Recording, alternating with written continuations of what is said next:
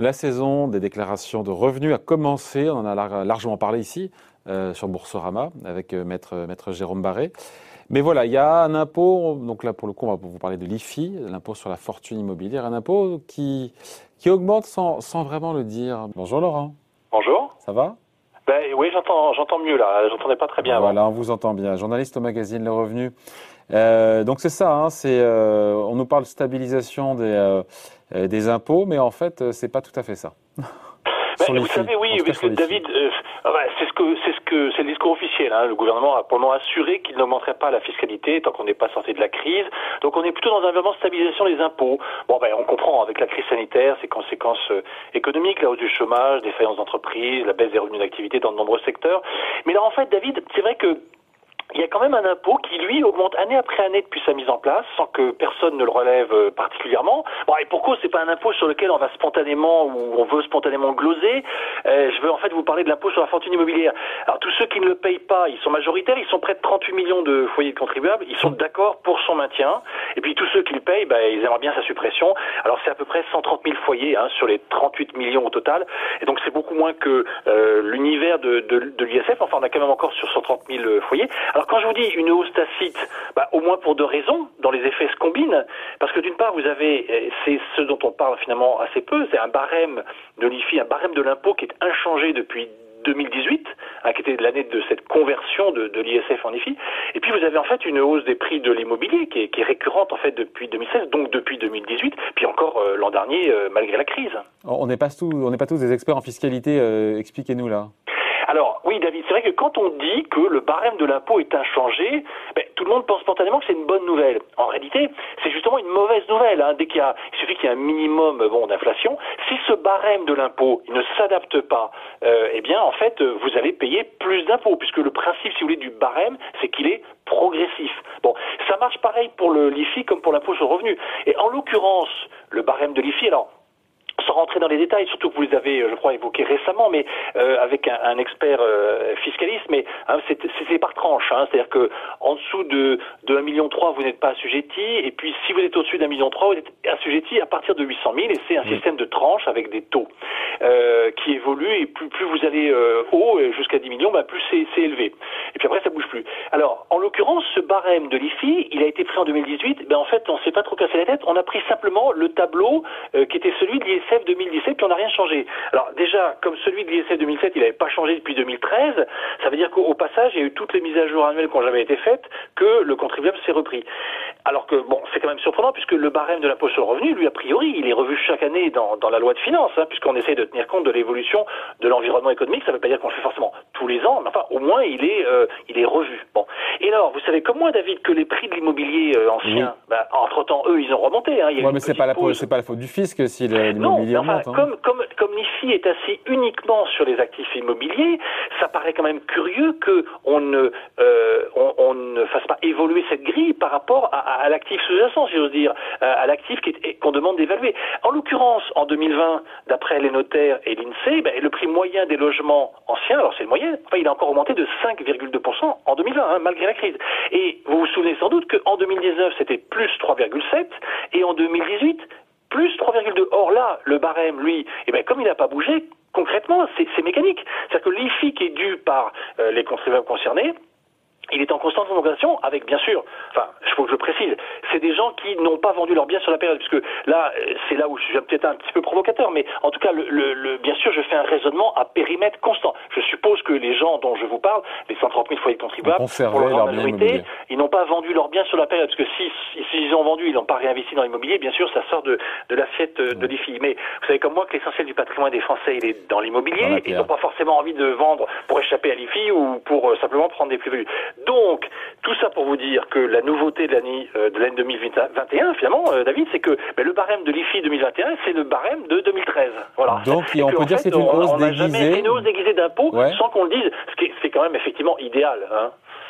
Il y a d'autres trésors cachés de ce genre avec euh, Oui, parce qu'en fait, au départ, dès, son, son, arrivée, sa mise à place en 2018, l'IFI en fait taxait plus l'immobilier que ne le faisait l'ISF, puisque en fait, bon, donc parce que comme je vous l'ai dit, on a appliqué un barème de 2013 à de nouveaux actifs, il y a 5, ans d'écart dans la pomme, et puis euh, surtout, c'est parce que le passif déductible, il est beaucoup plus faible. Avant, il y avait une Alors le passif déductible, donc c'est les dettes qu'on a contractées. C'est toutes les dettes qu'on a au 1er janvier. Avant, dans les essais, vous pouviez tout mettre, c'est-à-dire tout ce qui était euh, financier, immobilier, etc. Toutes les dettes que vous aviez, elles venaient en déduction, c'est ce qu'on appelle passif. Mais depuis le l'IFID en 2018, tout ça c'est fini. Les seules dettes qui sont reconnues, c'est les impôts, mais, mais pas tous les impôts comme avant, c'est seulement la taxe foncière et l'IFI euh, que vous précalculez, mhm. c'est-à-dire donc les impôts qui ont un rapport avec euh, l'actif immobilier, et puis que des dettes qui sont afférentes à des biens immobiliers euh, eux-mêmes, enfin donc qui sont dans la base imposable. Donc ça veut dire soit soit vous avez fait un crédit pour l'acheter, soit vous avez financé des travaux, et c'est tout. Et même d'ailleurs c'est très restrictif puisque dans le cas de la résidence principale, comme vous avez un abattement de 30% sur la valeur, eh bien le fisc ne retient, n'admet que seulement 70% de la dette que vous pourriez disons, associer à cette à cette à ce, à ce logement. On sait juste, euh, Laurent, qui paye le plus euh, l'IFI et où? Fait, c'est vraiment un impôt très très concentré et il est parisien. Euh, si vous prenez tous les arrondissements de Paris, c'est là où vous retrouvez en fait un tiers du total des redevables au niveau national. Donc ça fait à peu près 40 000 euh, foyers, hein, 39 500 exactement.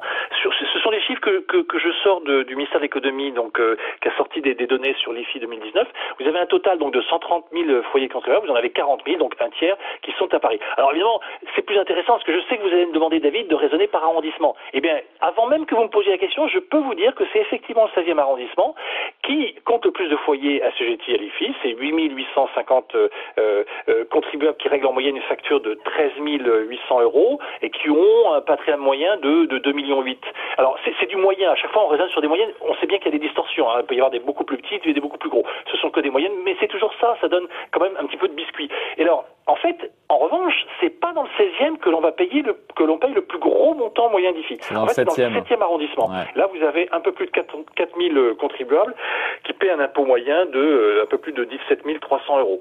Alors, et en fait, vous qui aimez les destinations ensoleillées, David, euh, en réalité, ce sont en fait les, les 612 résidents à Monaco, qui paye le plus en moyenne, avec près de 24 000 euros euh, d'ici moyen. Alors vous allez me dire, mais pourquoi Monaco? Parce qu'en fait, la règle de l'IFI, l'IFI vous suit partout. si vous êtes fiscalement domicilié en France, tous vos actifs immobiliers en France et à l'étranger sont taxables, enfin, sauf convention spécifique. Mais si vous êtes domicilié à l'étranger, mais que vous avez des biens immobiliers en France, mais ils entrent dans l'assiette de l'IFI. C'est pour ça que Monaco, en fait, est en tête de ce, de ce palmarès.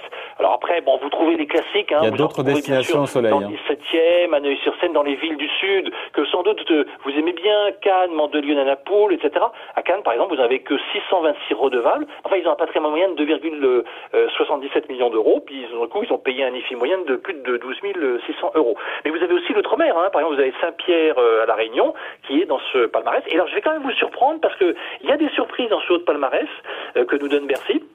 Ben, en fait, à Beauvais, dans l'Oise, vous avez 61 redevables qui payent un IFI moyen de plus de 15 000 euros.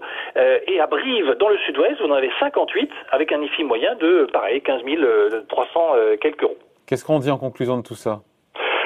C'est comme cette hausse d'impôt déguisée là. Hein, qui voilà, là c'est quand même bon, une hausse d'impôt déguisée. Alors le problème c'est que c'est de toute façon euh, euh, ceux qui sont concernés ne vont pas être forcément enclins à, à, se peindre spontanément ou à le plus se réclamer. Mais il se trouve qu'en France, en tout cas, ça s'ajoute à la taxe foncière qui est en hausse régulière et qui en fait va subir très certainement des hausses très très fortes de la part des communes dès cette année qui ont besoin de trouver de nouvelles ressources. Donc finalement le placement immobilier qui est quand même le placement préféré des Français, ben, il est paradoxalement le plus taxé et le plus défavorisé euh, du point de vue de ces super taxes. Vous avez une taxe foncière en forte hausse et puis une sorte de super taxe foncière pour les gens qui sont euh, à l'IFI. Bon, tout ça est à lire évidemment, j'imagine, cette semaine dans le dans les deux. Qu'est-ce qu'il y a d'autre sinon? Mais alors en fait, et, on, revient euh, euh, cette euh, semaine surtout sur la saison des assemblées générales. Hein, elle, a, démarré, donc on redonne un petit peu le calendrier pour les, grandes valeurs, les grandes sociétés cotées. Et puis, vous savez que ça va être la deuxième année consécutive où la plupart vont se tenir à huis clos. Mm. On revient un petit peu sur des quelques dossiers emblématiques. Hein. Il y a bien sûr l'assemblée générale de Suez après l'offre de, Veolia. Vous avez aussi l'assemblée générale de Lagardère, hein, parce que vous avez le, le, le, duel entre Vivendi Amundi d'un côté et puis Bernard Arnault de l'autre qui soutient Arnaud Lagardère. Et puis vous avez ensuite une nouveauté aussi cette année avec, enfin une nouveauté. Vous avez pas mal de résolutions qui sont proposées aux actionnaires pour voter sur le, le climat, c'est-à-dire sur les plans de transition environnementale que proposent les grandes sociétés cotées. Donc voilà, tout ça est à lire tranquillement ce week-end dans le Revenu Hebdo. Tout à fait, David. Bon week-end, salut, bye. Au revoir.